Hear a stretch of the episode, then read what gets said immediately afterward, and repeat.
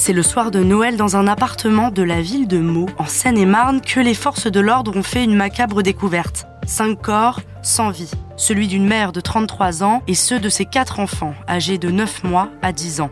Le père, âgé de 33 ans, était en fuite. Il a finalement été retrouvé et interpellé ce mardi 26 décembre à Sevran. Quel est le profil du principal suspect et que sait-on de ses antécédents psychologiques? On pose la question à Mélanie Bertrand, journaliste police-justice à BFM TV. Le père, c'est un homme de 33 ans qui avait un CAP de plombier, qui n'a pas d'antécédent judiciaire, mais il avait déjà été euh, interpellé par les policiers parce qu'il y avait eu au sein du couple une première scène de violence en 2019. Euh, c'est un couple qui se connaît depuis très longtemps, depuis les années lycée.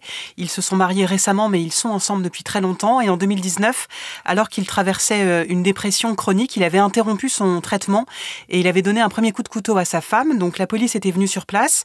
Elle avait refusé de porter plainte, mais lui avait été placé en garde à vue puis euh, interné dans un établissement psychiatrique pendant deux mois. Et à la sortie, les experts avaient estimé qu'il y avait abolition du discernement, qu'il était euh, déficient mental, et donc la procédure avait été classée sans suite.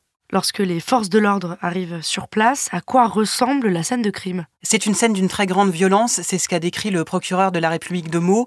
Quand ils entrent dans l'appartement hier soir, euh, les policiers découvrent cinq corps. D'abord la mère et ses euh, deux filles qui ont 10 euh, et 7 ans. Elles ont toutes les trois été lardées de coups de couteau. Il y a des plaies à peu près partout sur le corps. Et les deux garçons de 4 ans et 9 mois ont été soit étouffés, soit visiblement morts, noyés. Ce seront les autopsies qui le diront. L'appartement, il est petit, avec des vêtements, des meubles partout.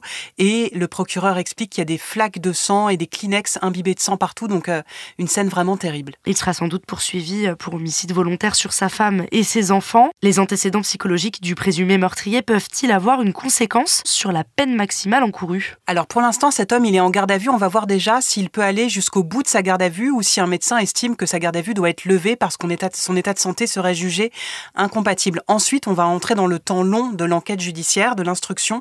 Et là, il y aura trois options au bout. Soit cet homme, il est reconnu responsable de ses actes et donc un jour il sera jugé devant une cour d'assises et à ce moment-là il encourra la réclusion criminelle à perpétuité.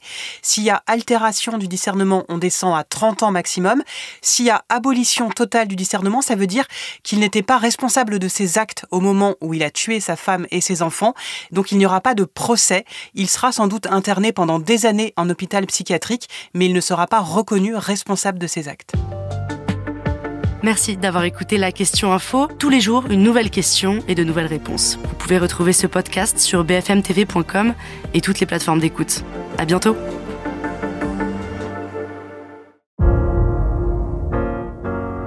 Vous avez aimé écouter la question info? Alors découvrez le titre à la une, le nouveau podcast quotidien de BFM TV. Les grands récits de l'actualité, des témoignages intimes, c'est tous les soirs sur vos plateformes préférées. À bientôt